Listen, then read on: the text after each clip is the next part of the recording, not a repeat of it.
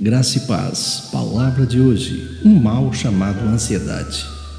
Lançando sobre ele toda a vossa ansiedade, porque ele tem cuidado de vós.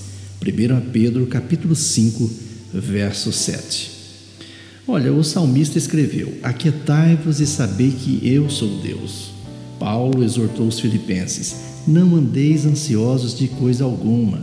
E Pedro instruiu seus leitores a lançarem todas as suas ansiedades sobre Deus. Mas eu pergunto: como alguém pode parar de se preocupar e aquietar-se? Somente por meio da oração e confiança no Deus de amor. Aqueles que lançam sua ansiedade sobre Ele podem colocar de lado o barulho e a confusão, ambições e esforços e experimentar a paz de Deus.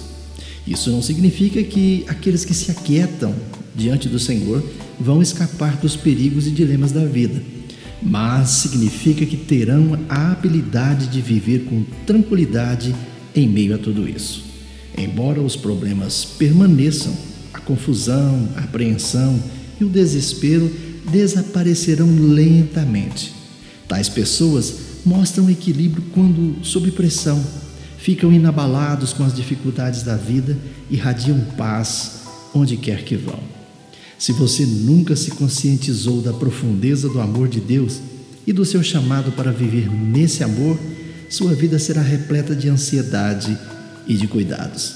Muitas vezes você ficará nervoso ou nervosa e impaciente, sempre buscando aquele algo mais.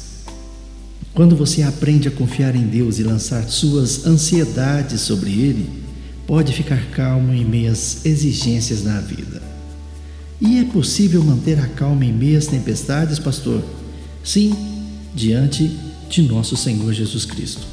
Lembre-se, podemos deixar nossos cuidados com Deus, porque Ele sempre cuida de nós. Tenham todos um bom dia. Eu sou o pastor Saulo Hermínio, da Igreja Batista Shalom de Goiânia.